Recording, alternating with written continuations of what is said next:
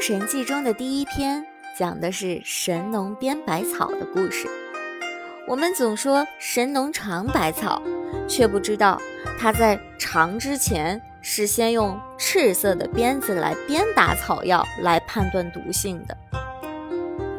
书中原文是这样说的：“神农以赭鞭编百草，尽知其平毒寒温之性，嗅味所主。”以播百谷，故天下号神农也。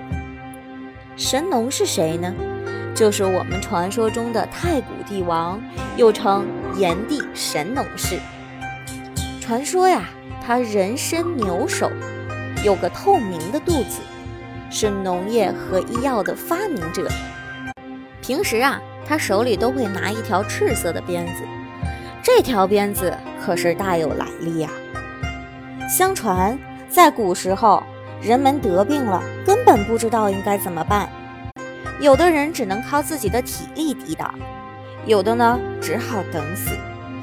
神农想到天地的花园有奇花异草啊，说不定可以治病的，便决定上天去为人们采下草药治病。那时候，上天有两条路，一条是从昆仑山上去。另一条是从都广之野顺着一株叫剑木的大树爬上去。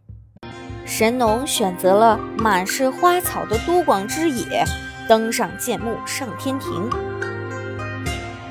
在这一途中啊，他挑选了一大捧的瑶草，在走出花园的时候碰到了天帝。天帝说：“咦，你这点瑶草治不了多少人的病。”于是。就给了他一根神鞭，这根神鞭呀，可以鞭打识别草药有毒无毒。于是呢，神农就拿着这根神鞭，从都广之野走一路鞭一路。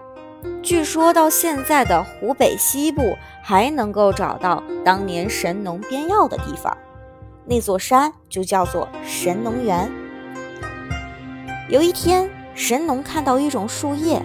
正好他口渴了，于是顺手摘了几片就放在嘴里嚼。这一嚼，哎，还真解渴。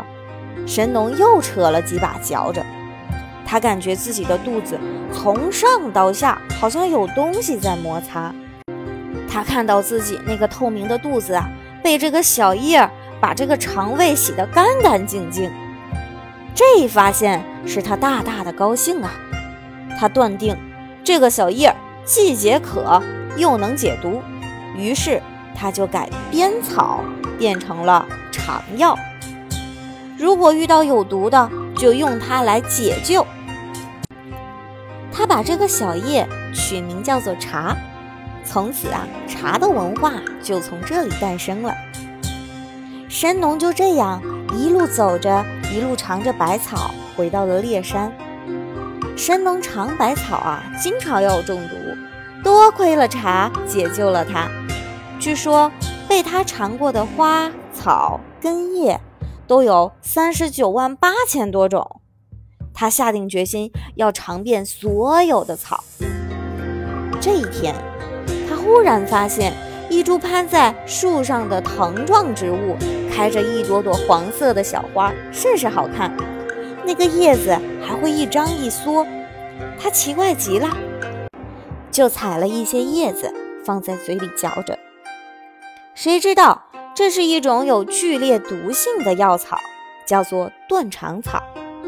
神农就这样死去了。到现在，山西太原的神符岗上，至今还留着神农尝药的鼎。人们为了纪念神农的功绩。把他曾经尝百草的地方称为神农架山区。每年的农历四月二十六日，神农的生日，大家都会携着瓜果去纪念他。好啦，今天《搜神记》的故事就讲到这里。如果你喜欢我的话，就请关注我吧。